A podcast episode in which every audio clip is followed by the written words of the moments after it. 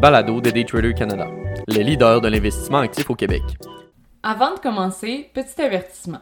Le contenu de ce balado, les données financières et économiques, incluant les codes boursières ainsi que toute analyse et interprétation de celles-ci, sont fournis à titre d'information seulement.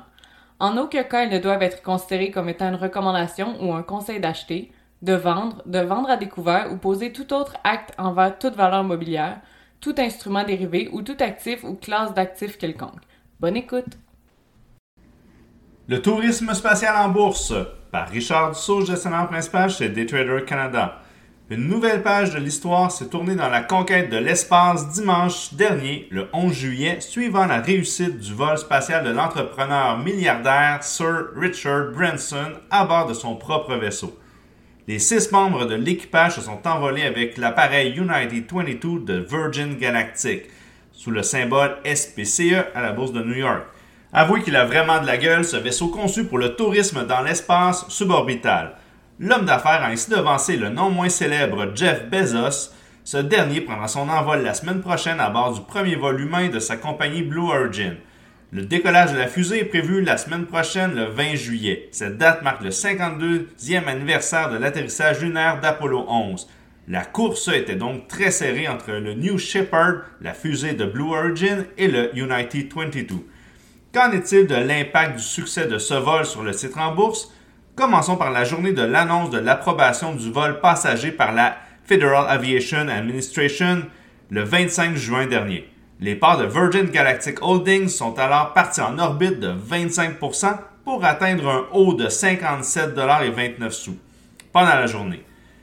La couverture des vendeurs à découvert a certainement contribué à la hausse du titre lors de cette journée. Un pourcentage élevé de plus de 20% de la flotte était alors vendu à découvert. Le titre, qui était dans un creux tournant dans les 15 à 20 dollars à la mi-mai, n'a toutefois pas dépassé l'altitude de son sommet historique de 62,80 atteint au début février. L'action de Virgin Galactic a alors amorcé sa descente dès lundi malgré le succès du vol pendant la fin de semaine. La chute de 17% de la valeur du titre est attribuable à l'annonce de la société demandant la vente de 500 millions de dollars supplémentaires d'actions ordinaires. Celle-ci s'ajouterait aux 240 millions d'actions en circulation que compte la compagnie, dont 164,6 millions sont disponibles au public. On nomme cette portion justement la flotte. Comme l'émission de nouvelles actions vient diluer la valeur de chacune des actions pour les actionnaires, l'annonce de nouvelles émissions d'actions résulte toujours à une baisse momentanée de la valeur du titre coté en bourse. Le retour sur Terre se poursuit au moment d'écrire ces lignes alors que le titre tombe sous la barre des 35 en milieu de semaine. Comment se fait-il que le titre subisse un tel recul malgré le succès du dernier vol et que la compagnie se rapproche d'accomplir sa mission du tourisme spatial à plus grande échelle?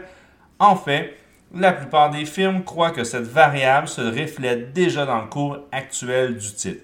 Le prix cible moyen est de 36,90 sous en ce moment et la plupart ont émis un avis de maintenir la position hold.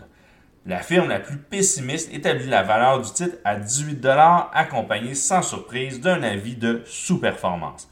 Tandis que la plus optimiste vise un prix de 51 avec un avis de surperformance pour les 12 prochains mois. D'autres idées de titres à surveiller dans le domaine de l'espace? Le premier, Maxar Technologies Inc., MAXR à la Bourse de New York, une entreprise axée sur les infrastructures spatiales et le renseignement terrestre qui aide les gouvernements et les entreprises à surveiller les changements mondiaux à faire progresser l'utilisation de l'espace. La société est sur la bonne voie pour lancer ses nouveaux satellites Worldview Legend cette année. Le second, Trimble Inc., TRMB à la bourse de Nasdaq. Bien qu'il ne s'agisse pas d'une action purement spatiale, elle est la plus grande participation à hauteur de 9,56% dans l'ETF Arc Space and Exploration de Cathy Wood, ARKX, sur la bourse de New York. 20% des revenus de Trimble proviennent de sa catégorie géospatiale qui comprend des satellites GPS et une technologie pour sonder l'espace. Le futur du tourisme spatial est captivant et très prometteur réservé de toute évidence pour le moment au mieux nanti avec des billets d'embarquement se situant entre 200 000 et 250 000 Certains experts croient que les billets pourraient aussi très bien se vendre jusqu'à 500 000 To boldly go where no man has gone before, comme le dit si bien Captain Kirk. Profitez de notre promo d'été DTC. Obtenez 10% de rabais ou ne payez rien avant un an sans intérêt sur nos programmes de formation et d'accompagnement. Ceci est une offre non jumelable applicable sur nos produits d'une valeur de plus de 1000 et en vigueur jusqu'au 31 août 2021.